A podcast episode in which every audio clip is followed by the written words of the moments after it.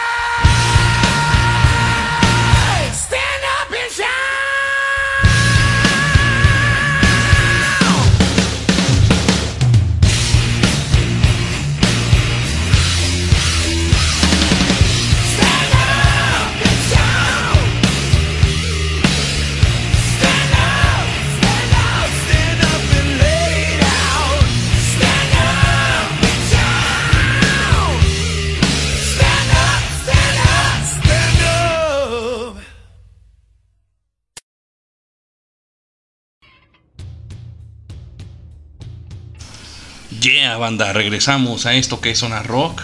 Escuchamos a Stand Up and Shot. Y esto nos había faltado ponerla de una banda ficticia que utilizaron para una película eh, llamada Rockstar. Muy buena, muy buena película. ¿No, Chris? Así es, gente, ya regresamos. Por ahí escuchamos Dude Evolution de Pearl Jam. Y ustedes van a decir, sí, güey, pero eso es grunge, no es hard rock. Pero, para quienes no lo saben, el grunge viene precisamente de la fusión del hard rock y el heavy metal. Entonces, sí he estado con lo que estamos hoy programando, con lo que estamos hoy tocando. Y por ahí también alguien más pidió algo. ¿Quién pidió algo a mí, no? De Journey. Este, nuestro fan número uno, Yasmín de la Cruz, Ándale. que dice que quiere la de Don't Stop Believe de Journey. Pues hay que ponérsela, ¿no? Pues y ahorita regresamos. Sí, vamos a complacerla. Saludo Yasmín, ahorita regresamos. Ahí está tu rola. Dale.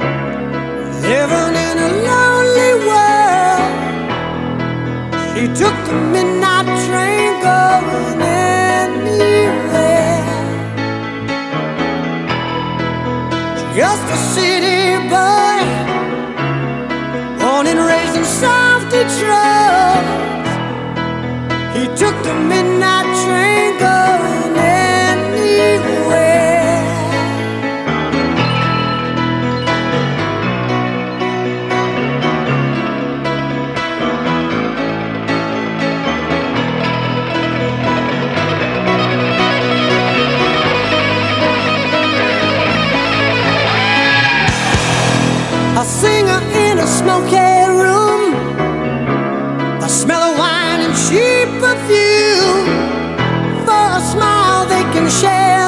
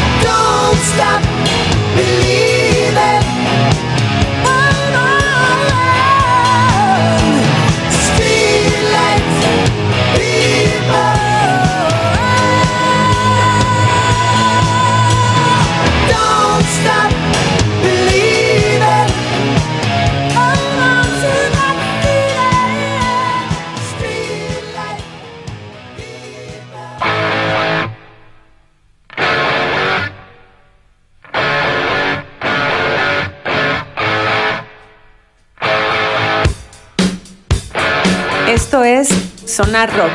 Regresamos.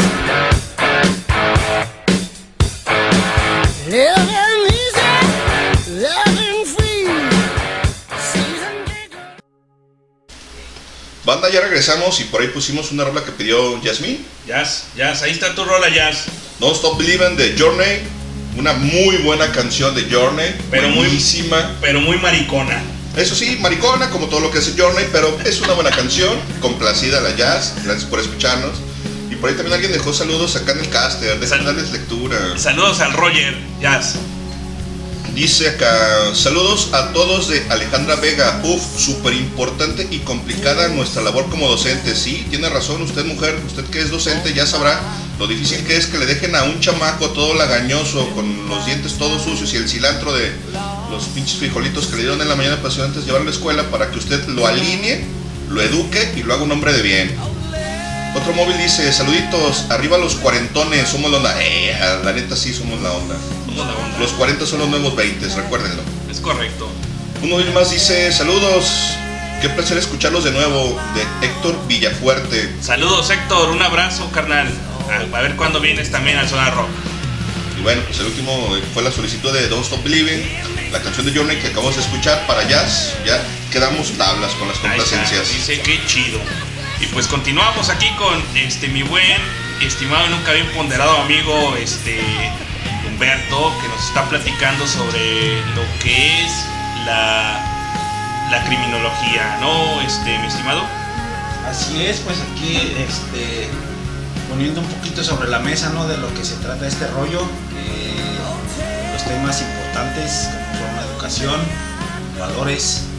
eh, por ahí había un comentario de una persona que se dedicaba al esto de la educación. Saludos, ojalá que, bueno que, está poniendo su granito de arena porque pues todos estamos en ese rollo, ¿no? De que sabemos perfectamente de que no vamos a cambiar el mundo, pero tenemos que poner un granito para que sea diferente.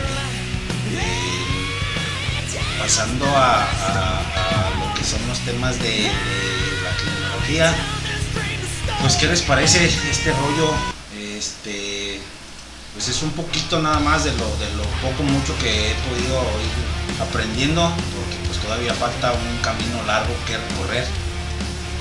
Está interesante, Beto. ¿Cuánto tiempo dura tu carrera? Eh, Esta carrera, eh, donde yo la estoy estudiando, eh, dura tres años. Tres años. más lo que es el, el servicio social. Sí. Aproximadamente seis meses más, más o menos.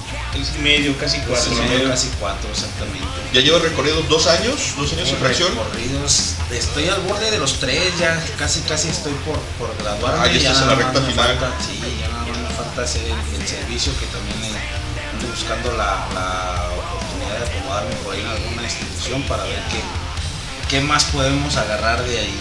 Ah, qué chido. Pues ojalá te logres colocar en, en alguna institución que sea de tu agrado y que tengan, que te den la oportunidad de que realmente puedas aprender lo que es el, el- campo, porque es súper necesario. La es que de repente mucha gente piensa que cuando entra una carrera el, el servicio y las prácticas son un mero trámite cuando la realidad es que no. Ahí es cuando te enfrentas con la realidad de lo que va a ser tu chamba y con lo que vas a hacer cuando ya seas un profesional de, de- esa materia. Así es, mira, eh, tengo un profesor que desde, creo que desde el primer cuatrimestre eh, nos tocó y lo primero que nos dijo fue esto, muchachos, dense cuenta que el día que ustedes reciban su carta pasante, que se estén titulando, ese día se van a dar cuenta que ustedes no saben nada. ¿Por qué? Porque al final de cuentas todo lo que viene en los libros, todo lo que podamos nosotros enseñarles aquí en las aulas es solamente la base de lo que ustedes van a ir a ver a la calle. No, la, la vida real acá afuera es otra cosa. Sí, claro, la realidad es esa que como cualquier profesión, ¿no? Ya sea seas un profesionista o seas alguien que desarrolla un oficio, una cosa es la, cuestión teórica y otra cosa es la práctica, porque como bien dices, cuando llegas a la práctica es cuando comienzas a aprender cómo se hacen las cosas. La teoría te sirve para entender por qué la práctica se lleva así, de, de- tal o cual manera. Pero a final de cuentas, la realidad es que cuando empiezas a hacer práctica, servicio social y empiezas a chamear en la calle, en el campo, en la vida real, ahí es donde comienza el verdadero aprendizaje y también te lleva mucho tiempo picar piedra en, ese aspecto para poder llegar a decir, ya yo soy un criminólogo, yo soy un criminalista, yo ya sé cuál es mi trabajo, no en papel, no, no, no mi carta de pasante, no, no, no mi título, sino yo realmente ya sé cuál es mi labor, ya sé cuál es mi chama, ya conozco yo mi profesión.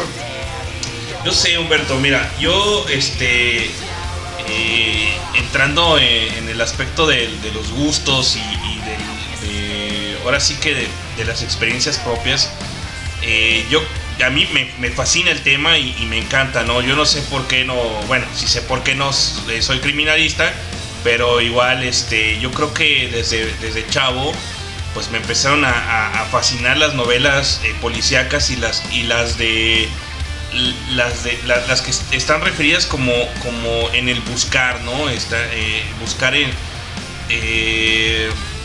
como de ese tipo de, de literatura en donde donde estás este enfrascado para para estar buscando eh, Novelas de eh, investigación. bo- exactamente la investigación ¿no? a mí me encanta esa, ese tipo de cosas de la investigación y, y siempre, siempre me ha, me ha- me ha fascinado, ¿no?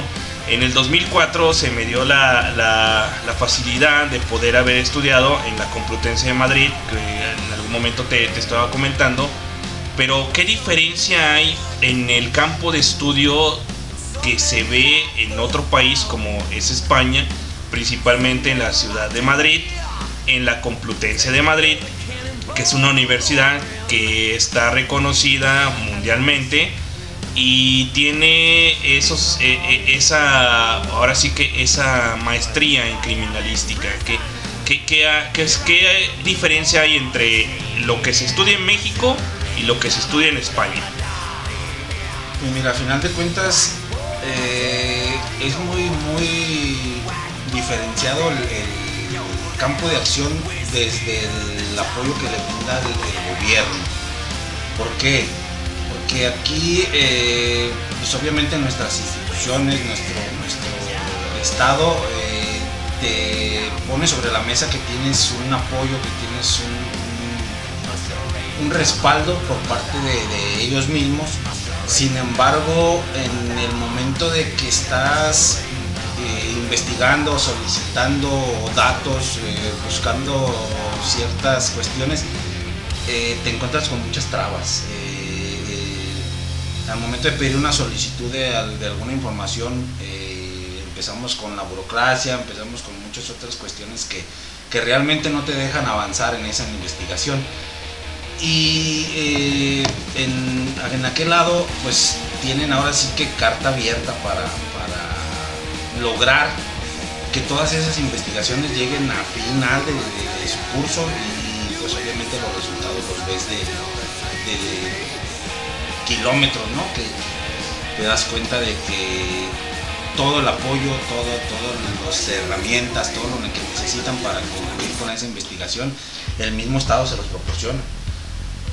Eh, Es correcto, fíjate, porque eh, parece ser que, que aquí en México, digo, híjole, voy a hablar mal pues de, de- aquí de mi, mi queridísimo México, pero parece que las leyes están más enfocadas a, bueno, parece, no quiero decir que, no quiero afirmarlo, pero como que están, como que está más protegido para el delincuente, parece ser, porque, bueno, de repente, ¿no? Porque yo siento que yo no podría ah, terminar una investigación si no llega el cabrón y me dice, oye, güey, cállate, porque si no te trueno, güey, ¿no?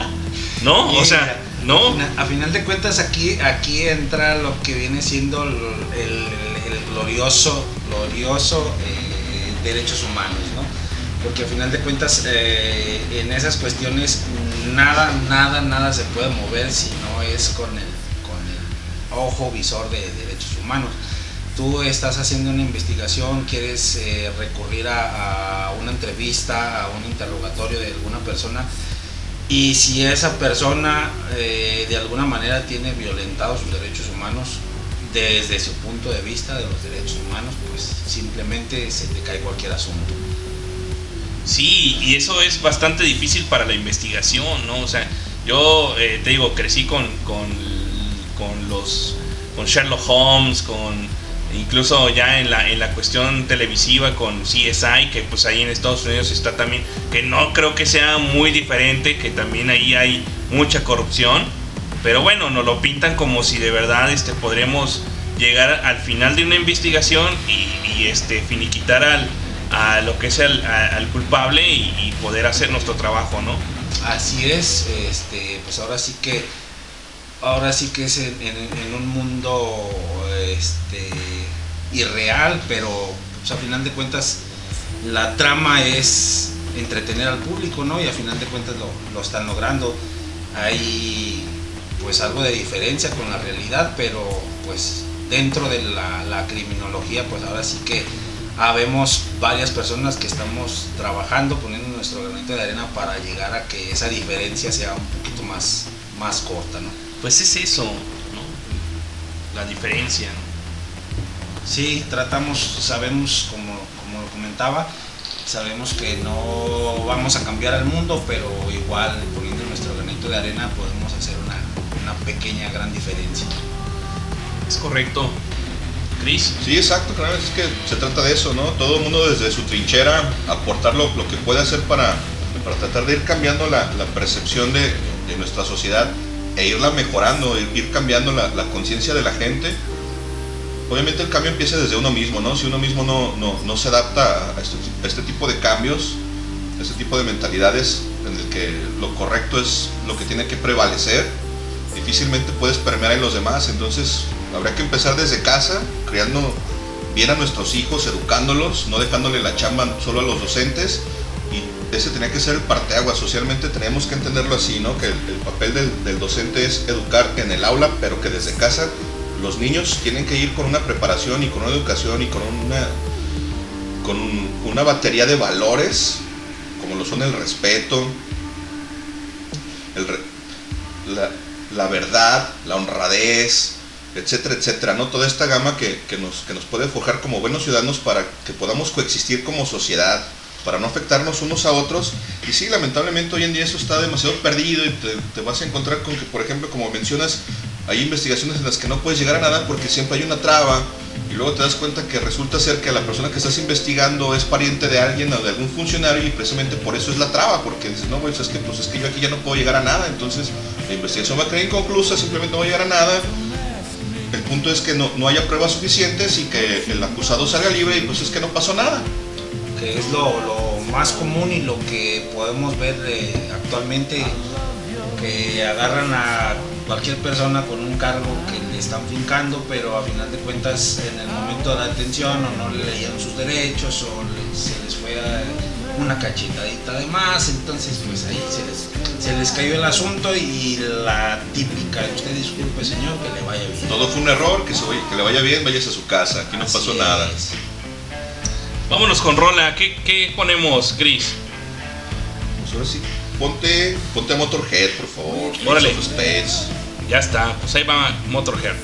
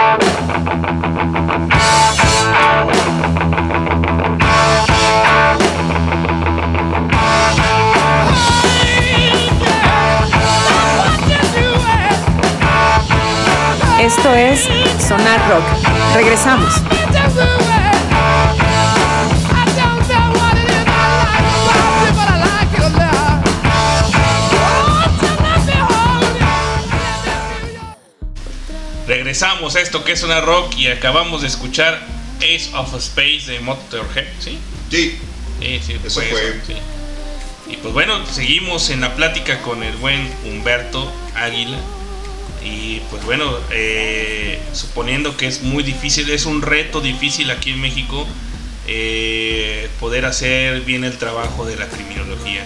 Y, y a ver, cuéntame, ¿qué, qué, qué onda? ¿Qué, qué, hace- qué haces? De repente ya, ya te enseñaron a, a, este, no sé, si a, tomar la, la- la huella, a- al carboncillo, ¿qué es lo que, cuáles son la, la instrumentación, la instrumentaria que utiliza un, un criminalista?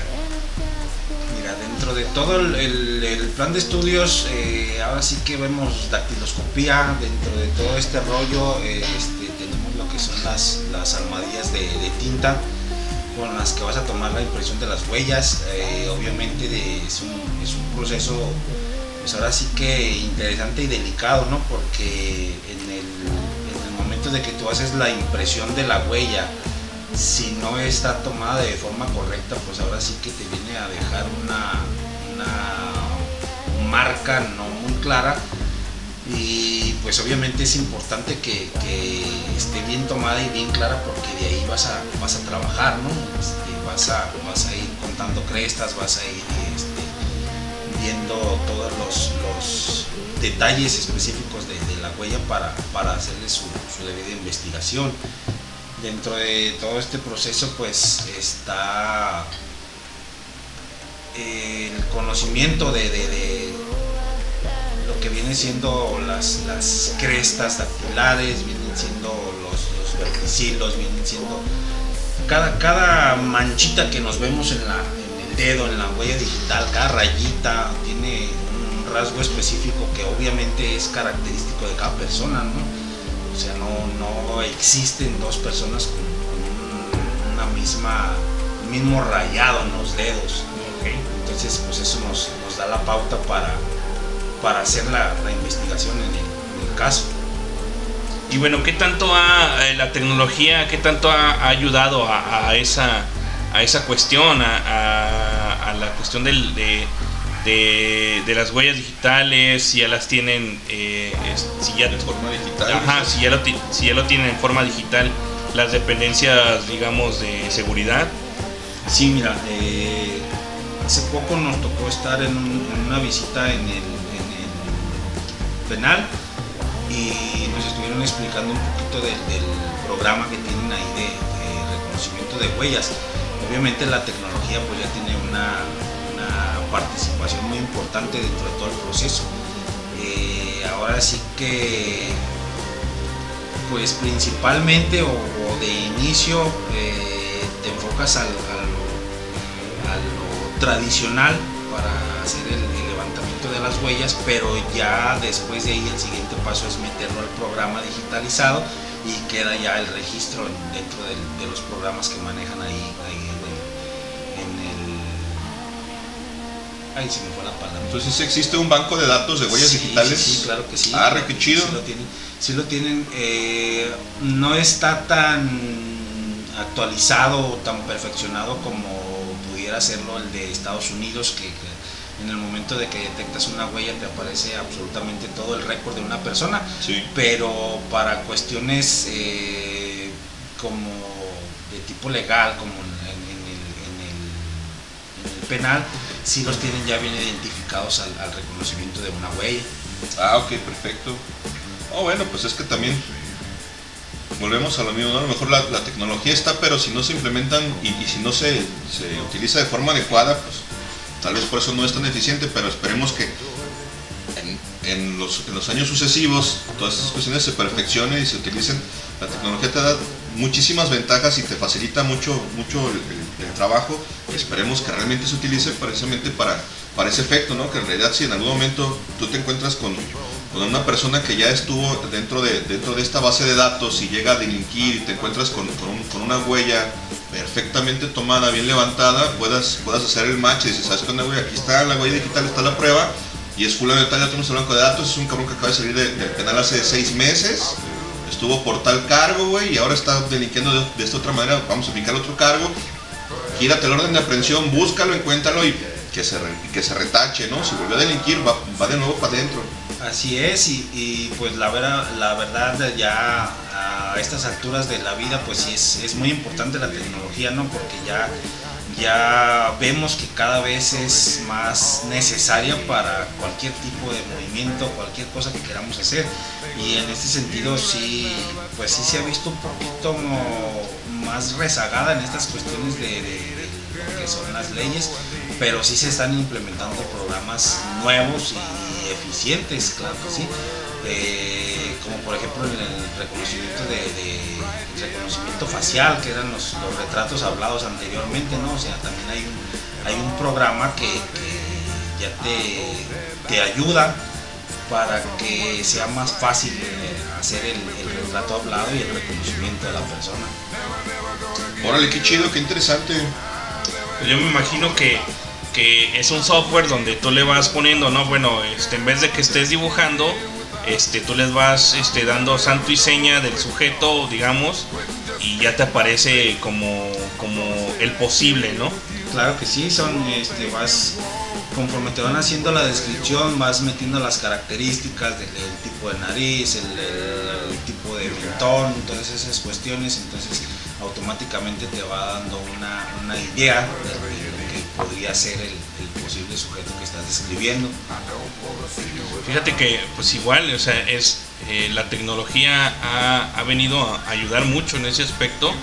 Hace unos años había leído que a partir del 2025, si no me equivoco, este, Estados Unidos iba a implementar eh, la cuestión del, de- del iris, o sea, ya todo lo que eh, se, supo- se supone que el reconocimiento de una persona iba, se iba a tratar a partir del iris.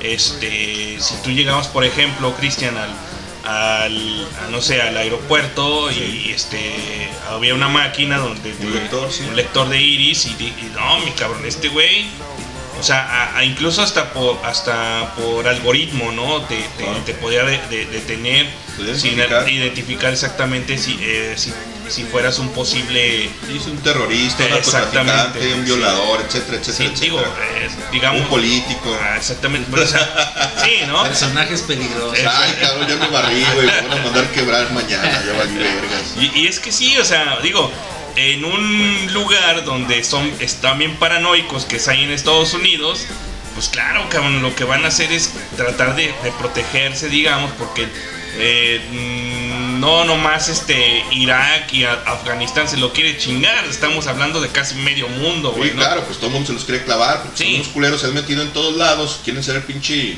ajonjolí de todos los moles y pues obviamente todo el mundo los quiere chingar, güey. Pero ciertamente, fíjate, en cuanto a estas cuestiones tecnológicas de lectores de iris, ahí en el ferrocarril, cuando yo entré a chambear, existía un lector de iris en el que tú tenías que llegar y registrarte y hacían algunas tomas de, de- de- de- de tus iris y la máquina los almacenaba y todos los días que llegabas a turno tenías que llegar y el, el lector te hacía un reconocimiento y te emitía un ticket y ese ticket te decía si tú estabas apto o no para trabajar. ¿En qué se basaba? En que la, la- la- me imagino que en, en la forma del iris Retina, ¿no? y exacto, y, y- y todas las cuestiones oculares se podía distinguir si tú tenías o no cierto cansancio, güey. Si habías dormido bien o si no estabas bien dormido si no estabas bien descansado y el lector no te daba un ticket de aprobación, güey, no te dejaban chambear, güey. Si, si, si tu ticket no tenía un- una lectura positiva, te regresaba, ¿no? ¿Sabes qué onda, cabrón? Tenías que entregárselo al, jefe de turno, ¿sabes qué onda, jefe? Aquí está mi ticket, ya fui al lector. Ah, Simón, correcto, siéntate a chambear. Y si no te daba positivo, güey, te dice, no, es que cabrón, no puedes chambear, güey. De repente a veces la máquina podía fallar, ¿no? Y tenía sus otras cosas, porque alguna vez nos dijo un, un- un profesor, dice, mira, cabrón, dice, lo que hace esta madre es hacer una base de datos, es una lectura, pero si tú todos los días llegas desvelado a trabajar, el día que llegues bien dormido, decir, no, güey, este vato no viene bien, güey. Cuando, eh, cuando es al contrario, dices, no, este vato viene Queda- Te queda el este vato viene, exacto, este vato, cuando- las primeras tomas que se hicieron, el vato estaba desvelado, pero ahora viene descansado y le está dando negativo y podía pasar, entonces de repente había un médico que te certificaba, entonces que a ver, vete con el médico, cabrón. Te ves, güey, pero te ves bien, cabrón, o sea, no traes ojeras, no te ves cansado, o sea, te ves bien dormido. Y vienes bien descansado y dices, oye, cabrón, son las pinches 4 de la tarde, güey, no mames, cabrón, me desperté las pinches 2, güey, me di un baño, me vine para acá, ¿tú crees que no estoy viendo, no estoy descansado?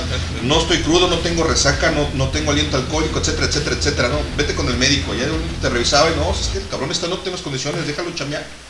Entonces, pues de repente los- la- la- las máquinas obviamente pueden tener ciertos fallos, ¿no? O puedes tener ahí como que ciertas lagunas, pero efectivamente el reconocimiento como tal, pues te lo da, ¿no? Dices, a ver, con este güey es fulanito de tal, entonces sí es súper importante y está súper chido. Y obviamente vamos a llegar a un punto en- en la tecnología en la que ya no sea ni siquiera necesario portar una pinche credencial como puede ser la del INE o puede ser un pasaporte, ¿no? Como dices, ¿sabes qué, güey? Ahí está el pinche lector, pásale y te arroja la información y dices, ¿sabes con este güey es fulano de tal, la chingada? Y obviamente muestra tu foto, una foto actualizada, porque ya ves que luego de repente, bueno, hoy en día ya te hacen, ya te hacen renovar la, la- la INE con, con cierta periodicidad, pero antes, por ejemplo, podías tenerla 10, 12, 15 años y de repente dices, güey, es que es la primera que saqué, güey, ¿no? Cuando estaba morro y cuando tenía 17, 18 años, ahora ya tengo casi 30 y pues obviamente ya no me parezco, güey, ¿no? Porque ya pasaron un chingo de años. Yo, yo estaba flaco en esa Ándale, por ejemplo, yo tenía cabello, estaba delgado, güey. 40 kilos después. Sí, sí, dices, cabrón, no mames, este pinche viejo pelón, ¿quién es, güey? Este güey no, este Dice, no, pues ese no eres tú. Dice, no, sí soy yo, güey, pero soy yo hace 20 años, cabrón. Sí, sí, a final de cuentas este, caemos a eso de que la tecnología, pues a pesar de todas las ventajas y beneficios que nos trae hoy en día, pues también tiene sus, sus contras, ¿no? Porque no es, no es tan precisa y tan exacta. Sí, exacto, tampoco es infalible, ¿no? Dependerá mucho de- de- del uso que nosotros le demos y estarlo sobre todo actualizando en, en ese sentido para que realmente sea totalmente eficaz y que tú te presentes y digas, no, sabes que así es este cabrón, esta foto es a lo mejor de hace un año, de dos años, pero sí efectivamente es este vato, pásale, no, sabes que a ver, este cabrón tiene aquí una pinche orden de aprehensión porque cometió un delito, güey, llévatelo, cabrón. Fíjate que, que sí, exactamente, la tecnología viene, viene a, a ser un, un gran parote, pero pues no olvidemos que quien está atrás de la, de la tecnología también está el operador, ¿no?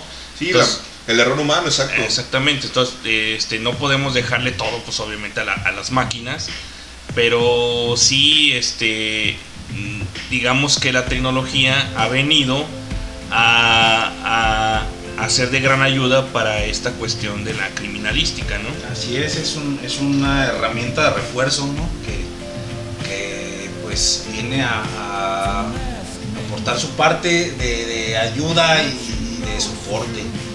Eh, la tenemos eh, vista en infinidad de casos, de situaciones, como por ejemplo el, famoso C5 de las, las camaritas que se pretende que, esté trabajando y que se pretende que esté siguiéndote por donde vas caminando, que si te, llega a suceder alguna situación en la calle y corres al botoncito de pánico y te van a brindar el apoyo. Eh, la realidad no es tan utópica como la conocemos, Sí, pero, sí. pero pues a final de cuentas ahí está, ¿no? Con, con la intención de que, de que sea algo real, algo, algo práctico y algo que nos pueda servir a, a toda la sociedad. Oye, en realidad sí funciona, porque mira, como mencionas, por ejemplo, con los botones de pánico a lo mejor no funciona porque si no hay una patrulla cerca de donde tú estás, pues a lo mejor ese güey se tardó cinco minutos en llegar. ¿Cuánto se, ¿Cuánto se tarda un cabrón des- en desvalijarte tus pertenencias, no? Un Güey que te saca una navaja, una pistola, dame lo que traes. Pues ahí está, ¿no? Claro que quieres, güey. ¿Te la chupo o así te la llevas? Entonces, pues ahí sí está medio cabrón. Pero, por ejemplo, en las cuestiones vehiculares, yo estaba escuchando alguna nota hace unos, no sé si tres o cuatro semanas, una cosa así, donde el alcalde de Guadalajara estaba solicitando o había hecho una licitación para comprar precisamente muchas más cámaras y equiparar la, la tecnología que cuenta tanto Tlaquepaque como Tonalá, que ellos tienen un alto índice de recuperación de vehículos robados a través de estas mismas cámaras que la gente los está monitoreando. Y cuando encuentran unas placas que obviamente no corresponden con el vehículo o que las placas tienen un reporte de robo, los llegan a detener, los ubican, los detienen, recuperan el vehículo y obviamente quien lo conduce pues se va al botellón, ¿no? Y ya de ahí pues parte la investigación, a ver, cabrón, ¿tú por qué lo traes? No, pues es que es que yo lo compré, ok, ¿dónde lo compraste? ¿Quién te lo vendió? Ah, lo compré en un lote de carros o me lo vendió un particular, etcétera, etcétera. Tengo esta información y pues de ahí parte la investigación. Pero sí funciona, exacto. Eso, eso tendrá que ver más con, con, con la acción de cómo utilizamos nosotros la tecnología, porque simplemente la tecnología por sí sola no va a hacer las cosas sola, ¿no? O sea, Sí, sí, sí. no tenemos una inteligencia artificial como para que se haga cargo y decir, ah, pues esa madre funciona sola y no necesitamos ni alimentar ni hacerle nada. Al contrario, nosotros tenemos que estar alimentando los bancos de datos, estar revisando, estar corroborando. La chamba de los monitores es precisamente esa, ¿no? A ver, estar checando placas, a ver esa placa, esa placa, a ver, no, no tiene, no tiene reporte de robo, va. A ver, esta placa dice que tiene aquí un reporte de robo de hace 10 años, a lo mejor no de un vehículo. Que a lo mejor puede pasar que en algún momento lo robaron, lo recuperaron y tú sabrás mejor que yo que luego de repente ese tipo de denuncias a veces no se borran por errores humanos, que en algún momento es que se perdió la denuncia original, güey, los papeles se perdieron, se estaban almacenados en el archivo muerto, güey, se humedecieron, se chingaron y pues ya. papelón. Exacto, o, o simplemente se perdió, exacto, ya no se pudo cancelar. Y, el, y resulta ser que el dueño, quien va conduciendo, es quien levantó esa denuncia y lo primero que va a decir es eso, no, a ver, espérate, güey, el, el vehículo es mío, güey.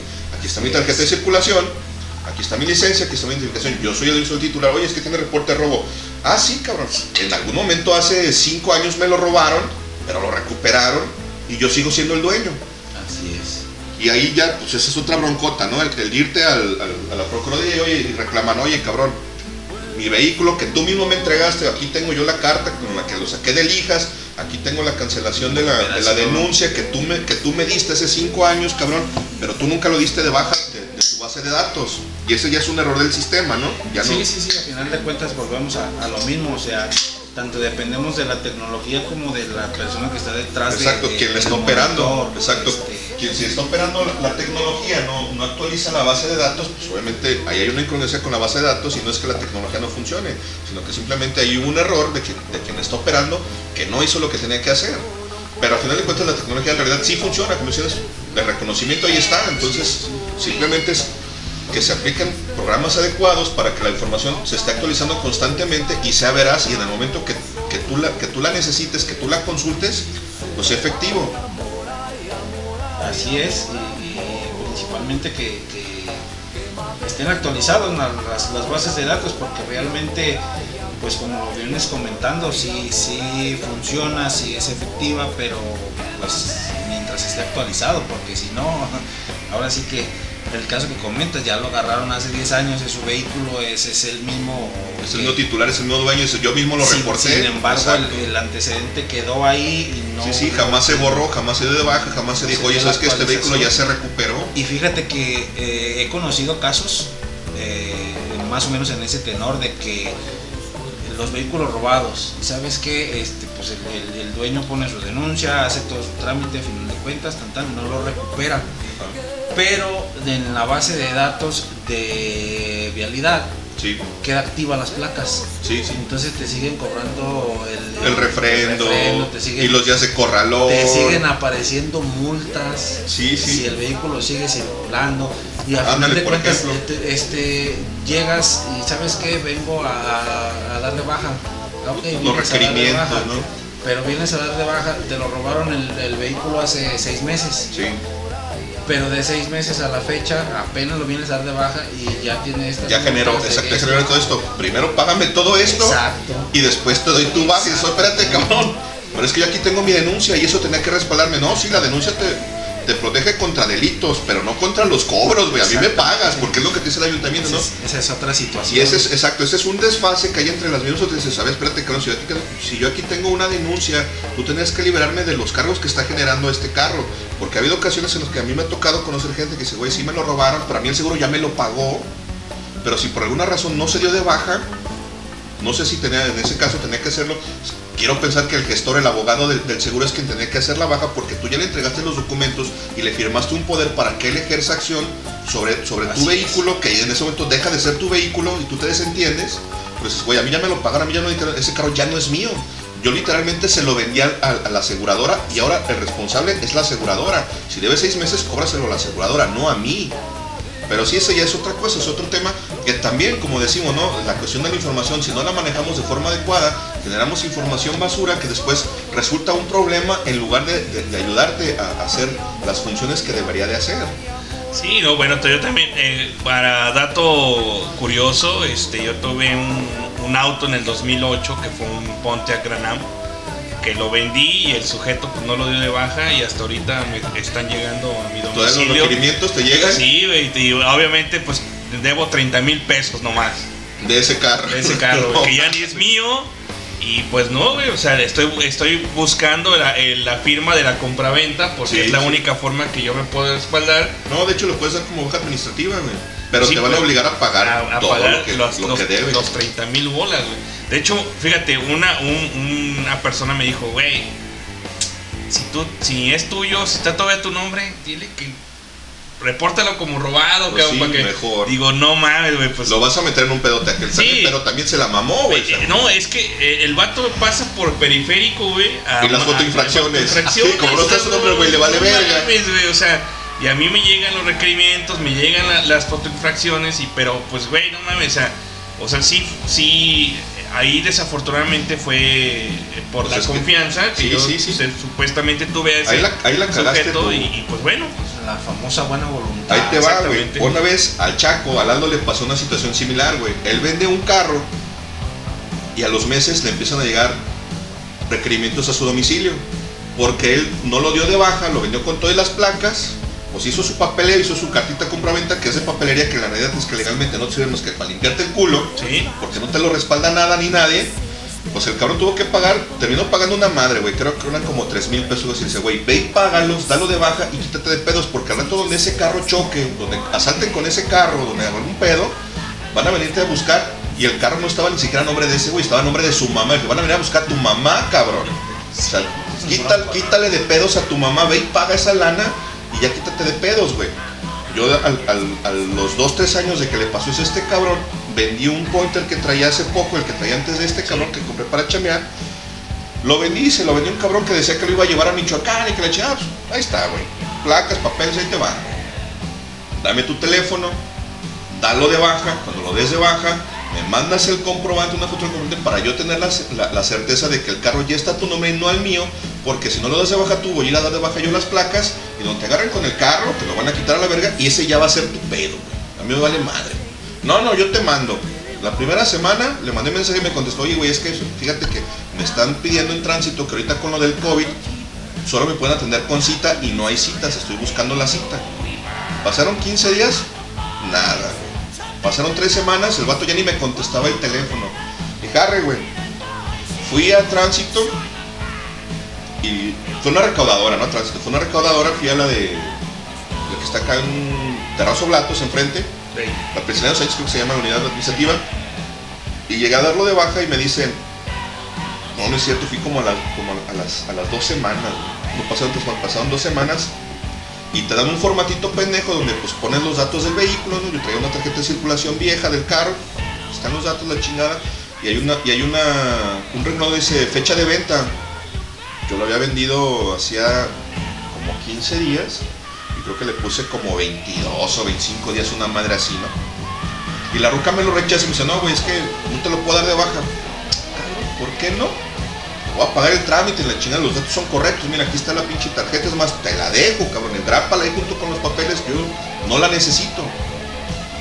No, no, no, lo que pasa es que para que tú lo des de baja administrativa tiene que haber pasado por lo menos un mes de la venta del vehículo. Dice, oye, pero y si en ese mes algo pasa con el carro, me van a venir a buscar. Y me dijo, no, no te preocupes, güey. Si pasa los dos, tres meses o a los seis meses y el vato no ha hecho el cambio, pues, igual te van a ir a buscar a ti. Esta no te sirve de nada. Dije, ah, que la verga. Entonces me está diciendo que no te pague y que me valga verga, ¿sí? Ah, que tu chingada madre. Que me parece una respuesta muy pendeja de tu parte, pero bueno, qué bueno que me dices. Échame mi circulación, vete a la verga. Y saliendo de ahí me fui a tránsito, güey, a la recordada de tránsito. Y fui y les dije, oye, güey, hace tres meses vendí un carro, güey. Y no sé qué pedo con el pinche carro, lo quiero dar de baja. Ah, Simón, cabrón, trae las placas. No, lo, lo entregué con todo y placas. Ah, no te preocupes. Traes su. Sí, aquí está mi Ah, le saco una fotocopia. Nomás págame la pinche baja. Oye, pues es que traes aquí una multa. Aquí, hijo, ¿de, de cuánto? Pues de 300 pesos. Ahí están los 300 pesos de la multa. Aquí están los otros 300, 400 varos de la baja. Aquí está tu baja y con eso sí ya no tienes ningún pedo. Ah, perfecto, échamelo. Me costó 700 pesos quitarme de pedos, güey. Dije, ¿sabes qué? Ya la chingada, güey.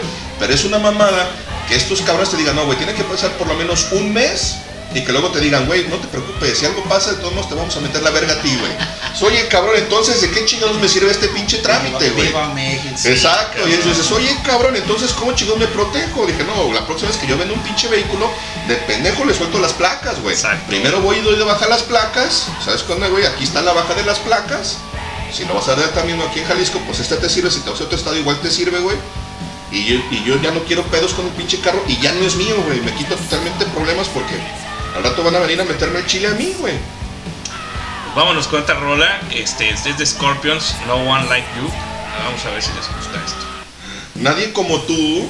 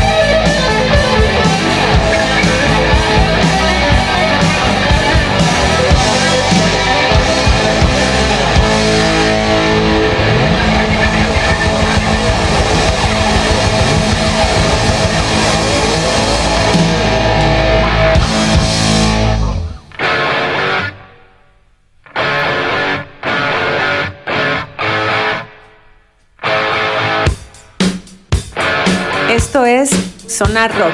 Regresamos.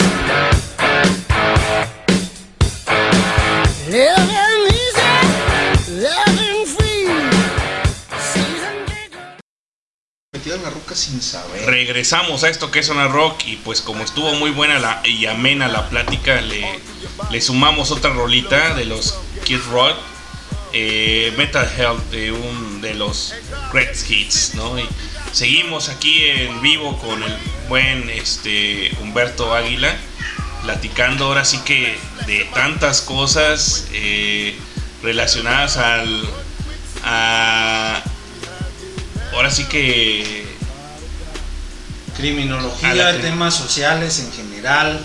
sí eh, este, un poquito de todo y, un poquito de nada, que a final de cuentas pues estamos, estamos en el mismo barco, ¿no? Desde, desde diferentes trincheras, como lo venimos mencionando, pero, pero pues platicamos experiencias, platicamos anécdotas, eh, todo, todo, todo, todo interesante y todo relacionado con, con lo que nos toca hacer para mejorar este pedacito de mundo que nos toca habitar.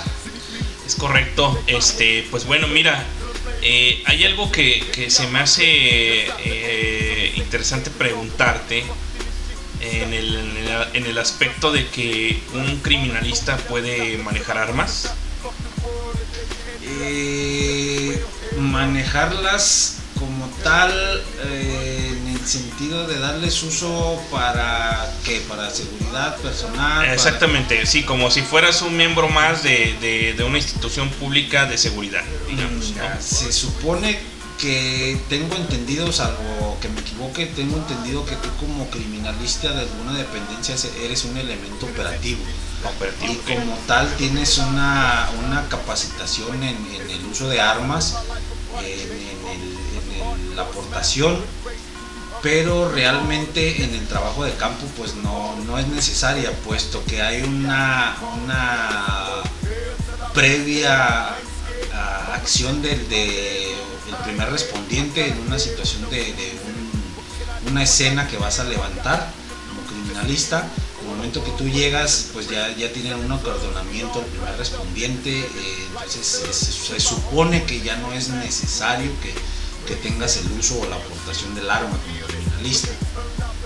Digo, porque de repente, digo, ah, supongamos que, que llegas a una escena del crimen, ¿no? Y este. eh, ya esté todo visualizado por, los, por primeros elementos que llegan, que es la, policía estatal o municipal, eh, y ya llegan ustedes como, como criminalistas pero pues en un dado caso de que exista alguna situación de que llegara a aparecer, no sé, algún sujeto, alguna situación y, su vida dependa de eso, o si tienes que tener también el conocimiento del uso del arma, ¿no? Bueno, el conocimiento del uso del arma sí, sí debe de existir. Como te comento, como eres un elemento operativo, pues es parte de, de la capacitación que te brinda. Pero en el sentido de que estás en una, en una escena de, un levantamiento, de un acordonamiento, obviamente para esto tienes el acompañamiento de, la dependencia que está a cargo de la situación. Tiene que haber un primer respondiente que es el que se encarga de, acordonar el área donde tú como criminalista vas a trabajar y en todo momento el acompañamiento debe de estar. Entonces en una situación así, pues obviamente los, los que van a responder son, son los de las personas que están a cargo de ese acordonamiento que te, tienen que brindar la seguridad para que tú puedas desempeñar tu labor que, que vas a realizar. Sí, sí, sí, es que es como más, más de trabajo ustedes de, de laboratorio, vaya, ¿no? Sí, a final de cuentas tú lo que, lo que tienes que tener es la plena concentración para tener en cuenta cualquier indicio, cualquier este, objeto que pueda tener relación con la investigación que, que vas a realizar. Eh, obviamente de la seguridad que te tiene que brindar, eh, ya sea en este caso quien, quien esté al frente de esta, de esta situación, de esta, de esta área, de esa zona de investigación, ya sea comisaría municipal, ya sea policía estatal, ellos tienen que brindar toda la seguridad para que tú tengas la concentración total de trabajar en, en lo que vas a hacer, en el levantamiento de indicios. Ya, ok, y ahora, este, ¿qué, qué, qué tanto crees que, que una carrera como la tuya eh, tenga, digamos, eh, a futuro? O sea, lo vemos esta, e- este estudio, esta rama del estudio, como, como algo eh, que, que prolifere aquí en México. O sea, puede dar más aquí en México, más que solamente estadísticas o, o situaciones que ya sabemos de lo que trata la, la, criminalística.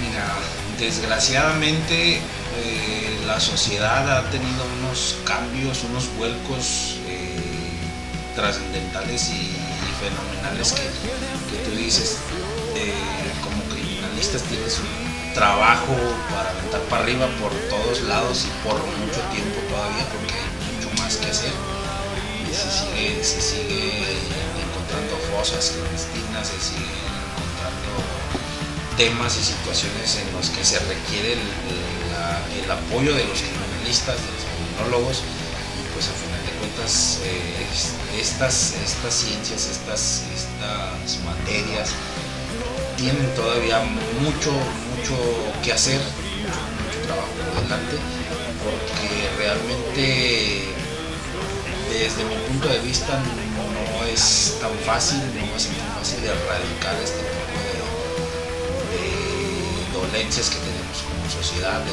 cuestión de personas desaparecidas, de, homicidios, de, de feminicidios, de toda esta cuestión que, requiere de algún tipo de investigación. Por ejemplo, un- una persona que, te reportan que, que- ha sido, que, está desaparecido, eh, ¿qué es lo que hace ahí el, eh, la, dependencia, vaya, o sea, en tu ramo, qué es lo que hace?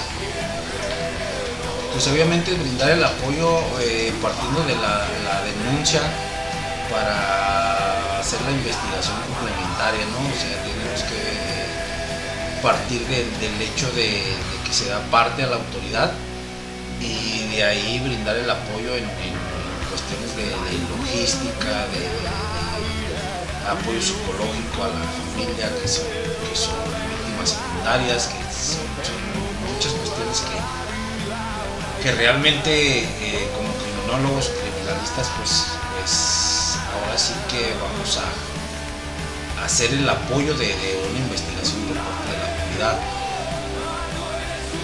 Órale. Oye, pero por ejemplo, este. ah, eh, ¿Te ha tocado en algún momento, o sea, ha- has tenido alguna experiencia así como estudiante que te hayan referido a algún caso? A ver, este Humberto, traemos este caso, a ver, ¿tú cómo lo harías? ¿O, qué es lo que, cuál caso te, ha gustado más? ¿O qué, fue lo que te llamó más la atención de un caso? o, cómo te lo pueden plantear o, cómo es una práctica de, dentro de, de tu, de tu estudio.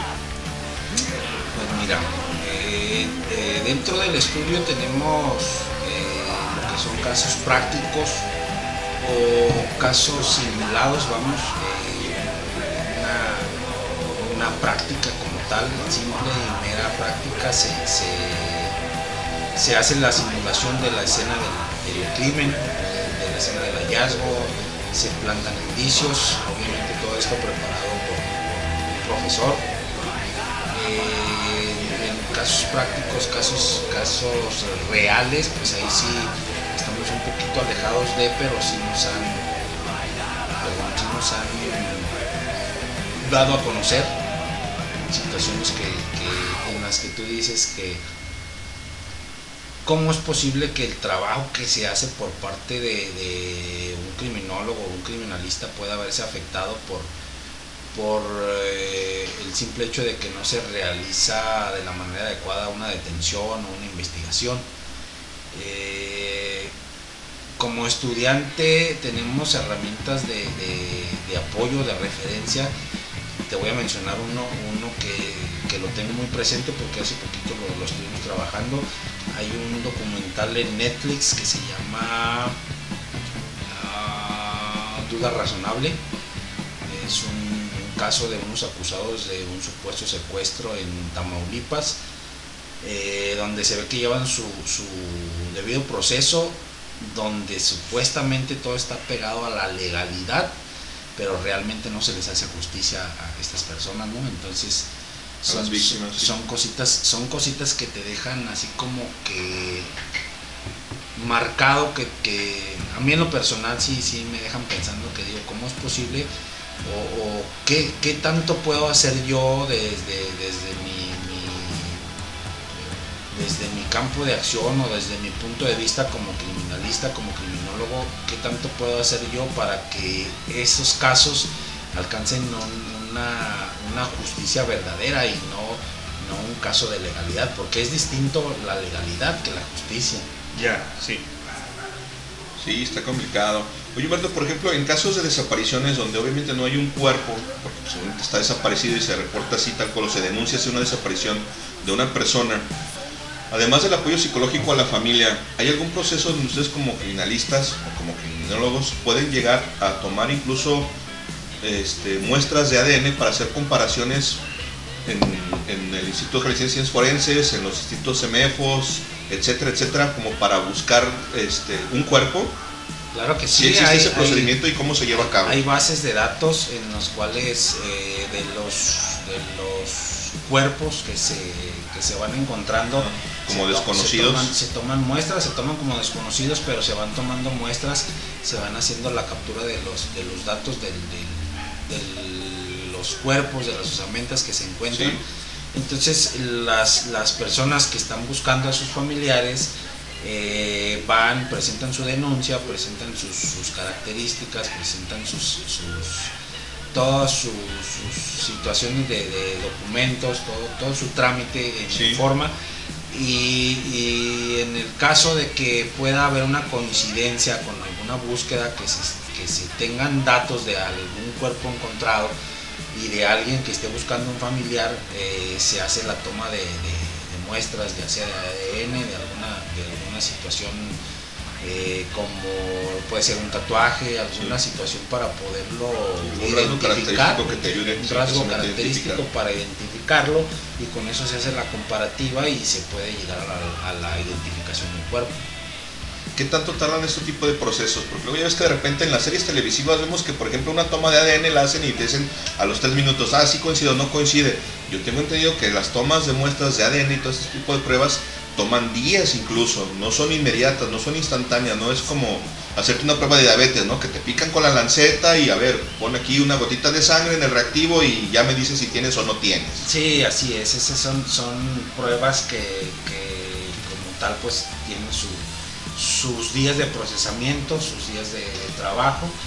Eh, Este, para ser exactos, mm, no sé eh, cuántos días sean los que tengan que pasar para... Pero para sí es tardado, exacto, o sea, no es, no es sí, inmediato. no, no es inmediato, porque obviamente tú sabes que el, el trabajo que tienen está, pero saturadísimo. Además de eso, exacto, claro, ¿no? Saturadísimo, porque ya tenemos el antecedente de traer cargando no sé cuántos cuerpos en una cajita por toda la Sí, una ciudad. caja refrigerada que andaba por ahí paseándose, ¿no? Que ya metieron en una broncota incluso hasta el director del, del Instituto de Sí, Ciencias de, Forenses. de hecho ya le, le hicieron un proceso al director por, por esa situación, pero pues es que sí sí, sí son, sí son cuestiones complicadas por, por los, las- los datos de que pues tú sabes que un proceso químico pues no, no se da de, de un momento a otro. Sí, exacto, no es lleva inmediato. Su dato, lleva su lapso, lleva su proceso. Entonces, pues tienen sus tiempos establecidos, obviamente dentro de todas las instituciones, dentro de todos los, los procedimientos tienen un, un margen para, para cubrir con todas sus, sus protocolos. Sí, claro, ¿no? Luego, luego de repente mucha gente piensa que sí es inmediato y dices, no, espérate, güey, imagínate si para una prueba, por ejemplo, de detección de COVID, que es algo que está ahora muy en boga por, acabamos de, pasar por, por la parte más gruesa de, la pandemia, en la que tú ibas a hacerte una prueba y te dices, no, espérate, güey, es que yo necesito hacerte un cultivo, que este cultivo germine, se fermente, pasen días, pasen por lo menos 36, 48, incluso a veces hasta 72 horas para que yo pueda determinar si tienes o no el, el virus. Entonces me imagino que con, con estas pruebas de ADN pues debe ser algo muy, muy, muy parecido en cuanto a en cuanto al proceso y el tiempo en el que tienes que tienes que desarrollarlo como para decir a ver güey si existe o no una coincidencia con contra lo- lo- lo- las pruebas que yo tengo aquí en mi base de datos Así es. porque si luego de repente hay gente que piensa que es inmediato y la neta es que pues no es así si para algo tan simple como para detectarte si tienes o no COVID pasaban tres o cuatro días Sí, como lo comentamos, o sea, es un trabajo que pues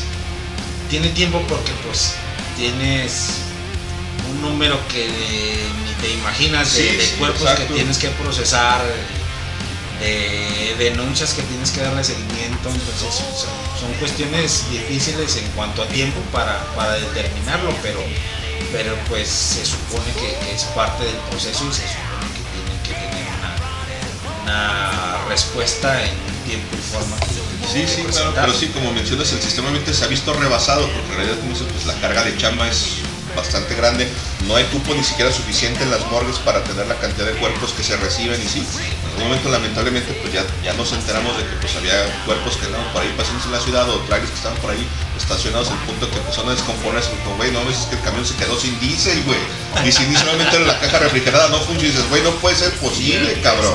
Apestaba ahora, ahora sí que suena un poquito curioso y con el debido respeto, pero a veces sí, su último viaje ha sido muy largo. Sí, no, qué complicado, es que qué triste que estemos bajo cosas, pero bueno, esperemos que, que, el- que las autoridades y que el gobierno empiece a resolver este tipo de situaciones y que se le dé justicia, como bien mencionas, a la, a la gente que, lo, lo está buscando, que lo está necesitando. Y sí, neta es que complicado el tema, complicada la chamba, neta es que qué jalezote, qué labrazote te vas a aventar, carnal, neta es que yo, mis respetos y mi felicitación para ti, porque es que te vas a aventar un, un trompito uña bastante sabroso. Sí, pues muchas gracias.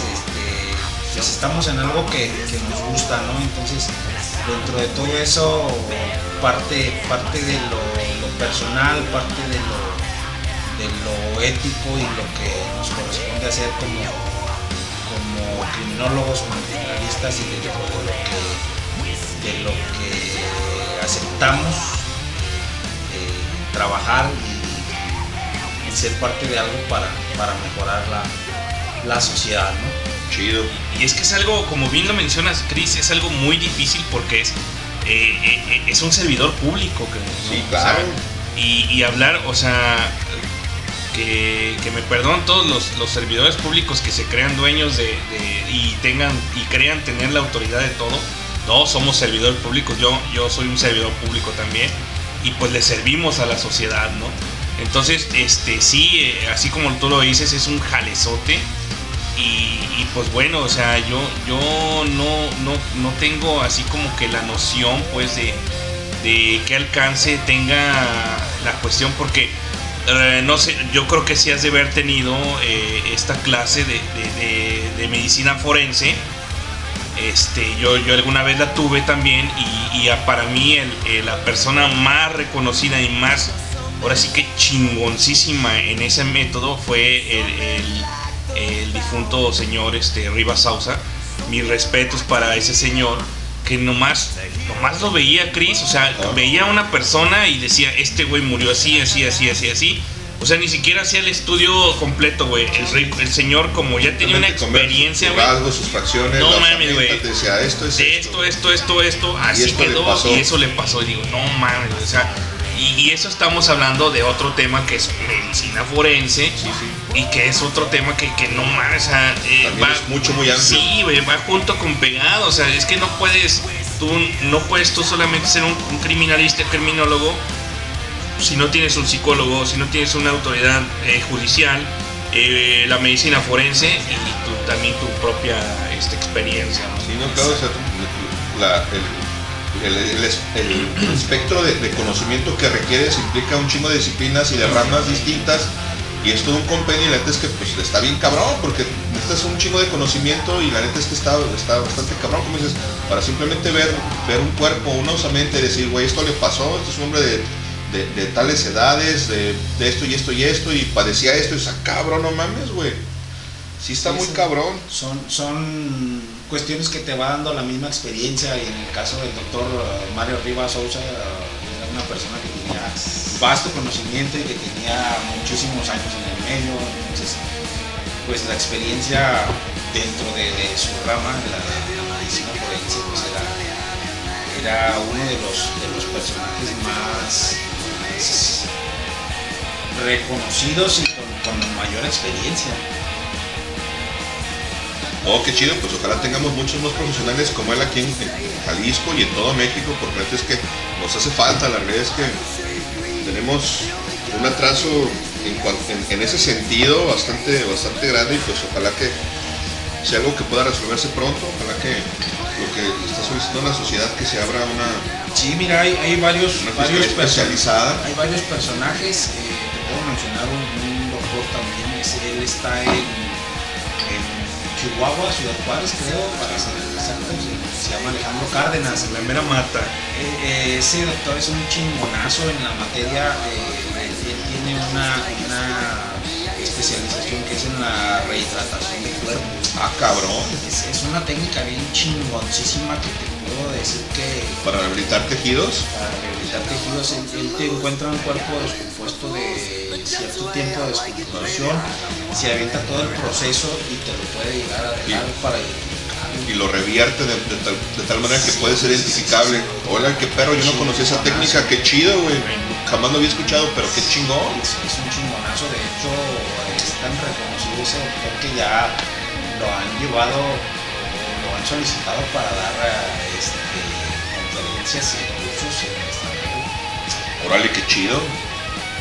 No, no, este, fíjate que eh, eh, en- dentro de todos lo- lo- los límites que tenemos estando en este país, también hay, existen muchísimas personas que son muy capaces, que obviamente no son reconocidas porque la neta, ni, ahora sí me voy a, voy a ser muy, muy narcisista, güey. La neta ni queremos, güey, ¿no? O sea, ni queremos ser mencionados, güey, pero oh, tenemos esa, esa gran capacidad para hacer muchísimas cosas y, entre ellos, me, la neta, güey, pues, me puedo yo poner ahí como tú también te puedes poner. O sea, cada quien tiene en su rama eh, una, ah, una noción para, para colaborar, para, para que esto crezca, ¿no? Y este, por eso lo menciono, por eso yo también me, me pongo, ahora sí que, Te que cuentas me entre- cuento, güey, porque pues sí tengo esas ganas de que esto crezca, güey, ¿no? Este país, como siempre lo he dicho, yo siempre le he tenido esta, la fe a, a las personas de, de aquí de México, a que saben hacer las cosas y que pueden llegar a hacer tantísimas grandes cosas de éxito, ¿no? O sea, sin que, sin que el, el, digamos, eh, que el gobierno te diga, no, güey, es que este güey es un chingonazo, ¿no? Si tan solamente lo- los propios deportistas, ¿no? Que a veces sacan la casta por, por algún Sí, sí, sí, realmente tenemos aquí en, en- en el país eh, muchísimas personas capaces en, en infinidad de temas, en infinidad de materias que, que solamente requieren de un apoyo para, para poder sobresalir. No nos vayamos muy lejos hablando de un tema un poquito separado, pero, pero referente a lo que vamos. Ahí están las, ahora sí que las cuestiones del deporte, ¿no? Aquí en Jalisco los, los medalleros que, que han venido saliendo de, de las competencias deportivas, pues nos, nos dan la, la- la razón, ¿no? De que tantas pinches medallas de oro que se, se han venido acarreando de, de- de- de- no ahorita, de hace años ya. Sí, claro, mira, la verdad es que parece broma, pero como dicen, talento sí hay, nomás hay que apoyarlo. Exacto. Mira, hay una, hay una anécdota que cuenta el buen Miguel, que hoy no está, me gustaría que estuviera acá para que la contara él. Nosotros tenemos un compañero de la secundaria que se llama Cristian, igual que yo. La podamos el metálico porque era muy fan de Metallica. Ese cabrón resulta ser que se mete al. No recuerdo si era en ITES o en TEC, la cursar una ingeniería. Y ándale que el cabrón se va del país, güey. Miguel se lo encuentra alguna vez aquí en Sorian Estadio, en el supermercado, en el super, su mujer, con una rusa.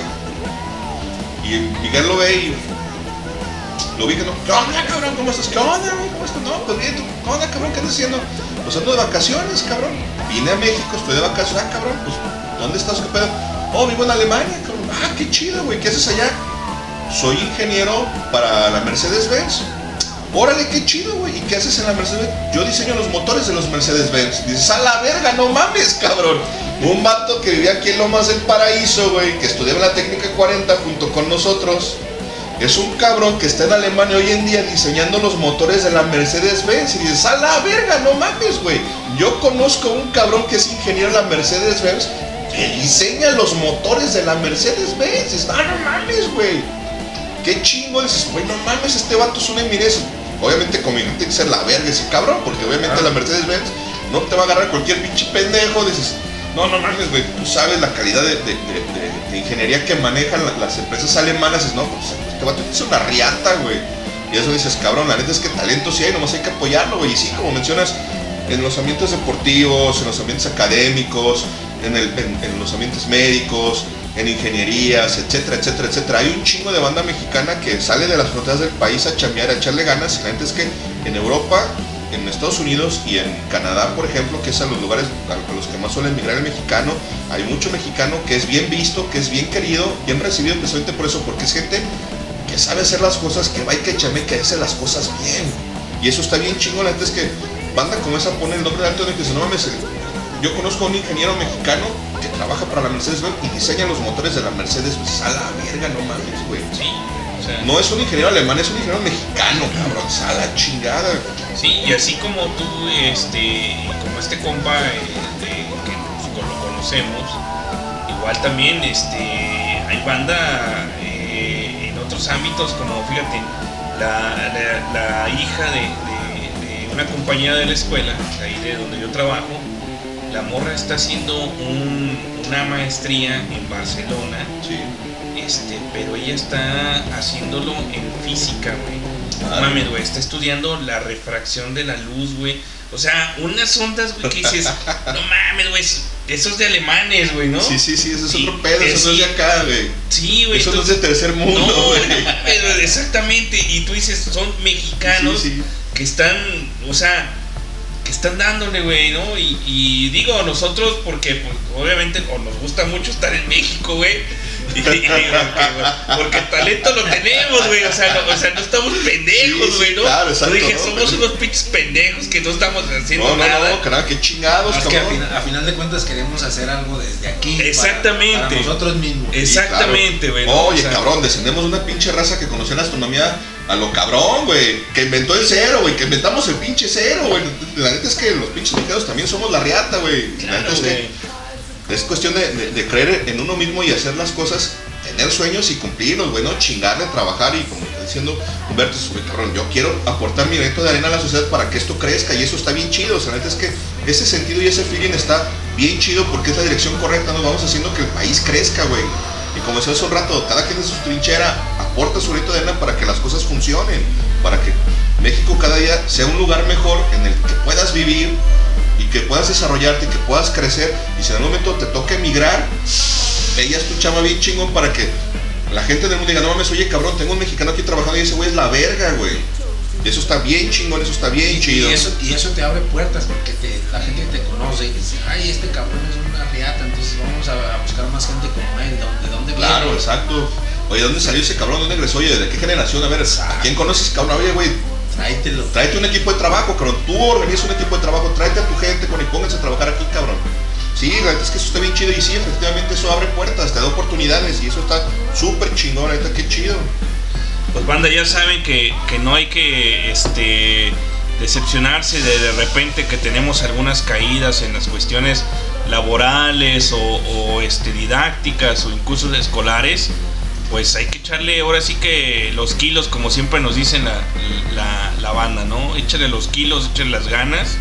Y pues no solamente eh, prosperando en, en el extranjero, también uno puede prosperar desde aquí, desde México, ¿no? Así, ahora sí que eh, burlando barreras de, de- de clichés, de- de política, de situaciones pendejas que a veces no nos dejan salir, pero pues yo creo que eh, como bien lo venimos diciendo, de eh, cada quien con su granito de arena podemos cambiar esto, ¿no? Sí, a huevo.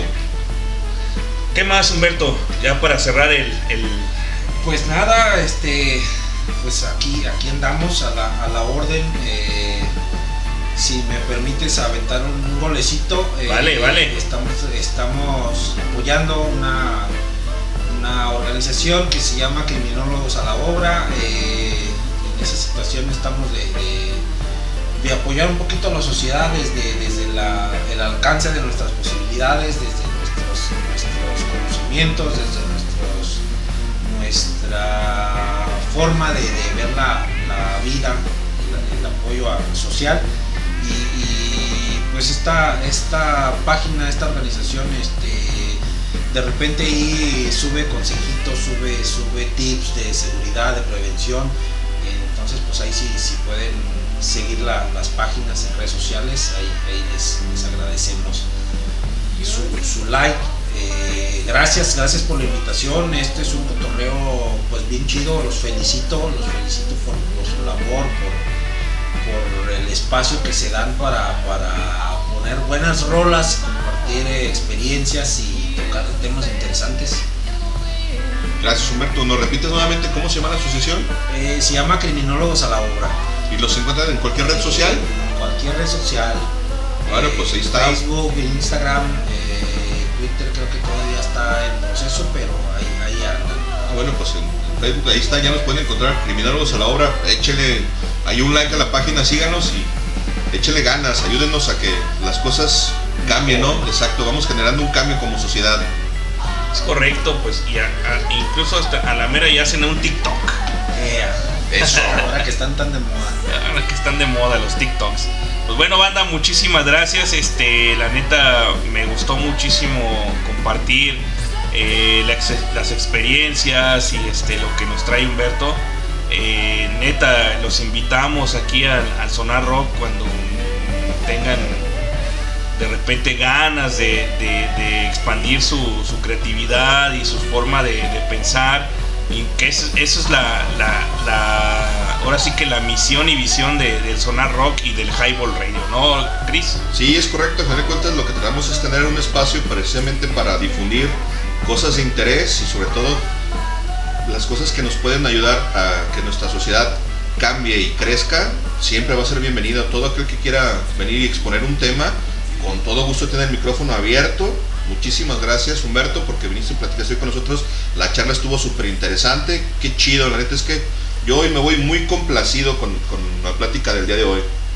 Correcto, y fíjate, eh, fue una situación de que eh, ya tenía yo pensado invitar a Humberto desde hace un buen rato, pero pues como pues no se daban, digo, él tiene también pues obviamente sus actividades y pues nosotros como estamos de balagardo, pues nosotros, bueno, pues aquí estamos todos los miércoles, este, bueno, ya estamos de vacaciones, a lo mejor tendremos algunos otros programas este fuera de la temporada, sino como nomás para cotorrear este sin dejar pues el eh, lo que es el eh, el programa pero pues aquí los esperamos este los miércoles a las eh, tal vez cambie un poco el el, progr- el, El horario. el horario no ya sería como a las 8 no Pues más o menos ya que no estoy de Sí, podremos empezar un poquito más temprano. Así que pues atentos banda y cualquier este tema que les interese, pues podemos manejarlo aquí desde el Sonar Rock, eh, poniendo música buenísima y pues bueno, ¿qué más? ¿Al- ¿Algo más que agregar, Chris? Sí, canales, los días viernes, a partir de las 8 estamos en Highball, el trío de Balagardos, el doctor, Lenin y un servidor, para que por ahí cuando tengan oportunidad nos sintonicen, igual busquen los podcasts en Spotify, ya saben, ahí estamos. Y vamos a hacer por ahí algún proyectillo que se va a llamar Tour Cantinas, entonces lo estamos ahí maquinando. Posiblemente también el, el Highball se vaya de vacaciones, pero si nos vamos de vacaciones nos vamos a seguir chambeando. Y el siguiente proyecto es hacer un tour cantinas y la idea es visitar algunas cantinas legendarias de aquí de la ciudad, como puede ser La Fuente, La Sin Rival, el Mascucia, el Fandango, lugares como esos para ir a cotorrear y platicar un poco acerca de, de esta, de esta cultura urbana y cantinera de la ciudad. Entonces quédense pendientes, lo vamos a maquilar. Por ahí les sacamos después el flyer con, con la información completa, pero lo estamos trabajando. Muchísimas gracias, banda. Yo ya no tengo nada más que agregar. Un saludote y un abrazo para todos los que nos escucharon, sobre todo para la gente que escucha el podcast y aún más para la gente que nos escucha fuera de las fronteras de esta hermosa nación.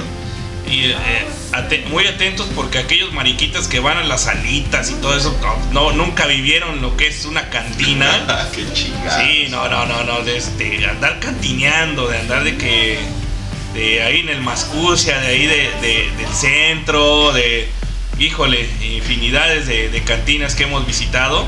Pero bueno, algo más, este, mi querido Humberto. No, no, no, pues solamente felicitarlos. Este, tienen un espacio bien chingón, un espacio bien complementado, bien armado, con temas interesantes, con temas, temas este, que le dan un valor a, a lo que hacen y, pues aparte con buenas rolas, ¿no? Felicitaciones y gracias por la invitación nuevamente. Gracias, gracias. Pues bueno, pues aquí les dejamos, este, yo soy su eh, colaborador y amigo Hans Rentería y pues nos vemos en otra ocasión el próximo miércoles. Pues les vamos a dejar una, una rolita que es de la barranca, ¿no, Chris? Sí, como no, nos vamos a despedir con Quémate Lento, La Barranca, que está incluida en el disco El Fuego de la Noche de 1997, el primer disco de La Barranca, que para mi gusto es la mejor banda del rock nacional. Gracias, buena noche. Ahí estamos, pues bueno, gracias, nos despedimos, chao.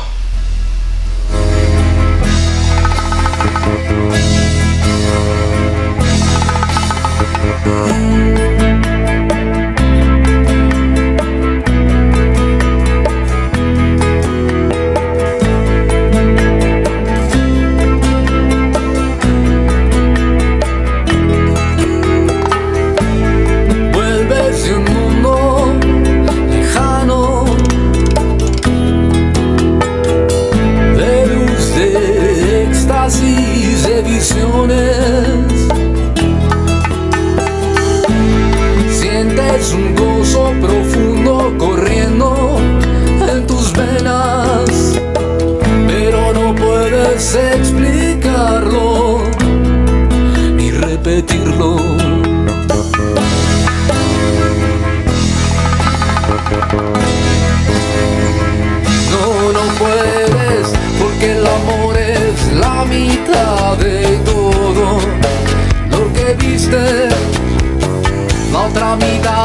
está esperando solo descubrirse.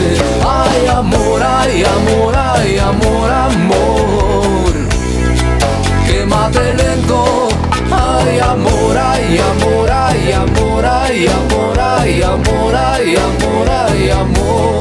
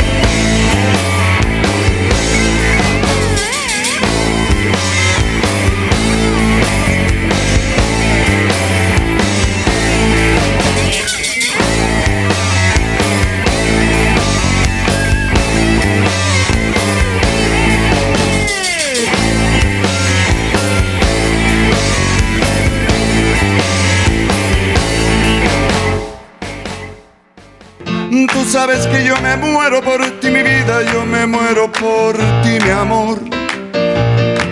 Que necesito respiración Esto es boca a boca Sonar Rock. Regresamos. Nació mi dolor. Quiero que me mates con un beso y otro beso para resucitar. Yo quiero que me des otro abrazo y en tus brazos yo quiero Regresamos a Sonar Rock y pues ya para despedirnos, este, pues ya habíamos puesto la, la rola, ult- última rola, pero pues, que- a ver, ¿qué nos vamos, Humberto? ¿Con qué nos vamos? ¿Qué, qué rola quieres? Échate un ladrillo más en la pared. Ah, nomás. Ah, cómo no. Qué excelente selección, qué buen gusto musical, mi Humberto. Te felicito, carnal. Gracias, gracias. A ver, vamos a ver del disco de The One.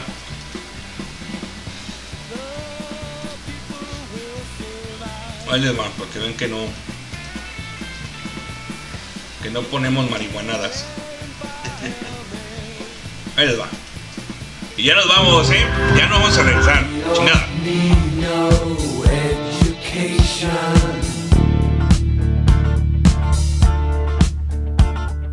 We don't need no control. No dark sarcasm in the classroom. Teacher, leave them kids alone.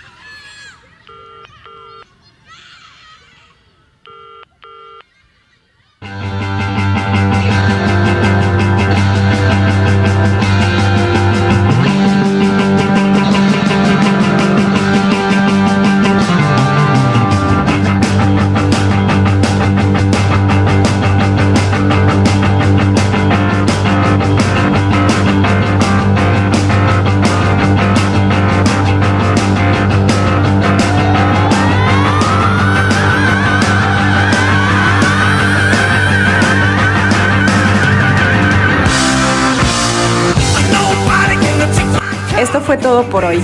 Escúchanos el próximo miércoles en punto de las 8.30 pm. Si te perdiste el programa en vivo, síguenos en Spotify como Highball.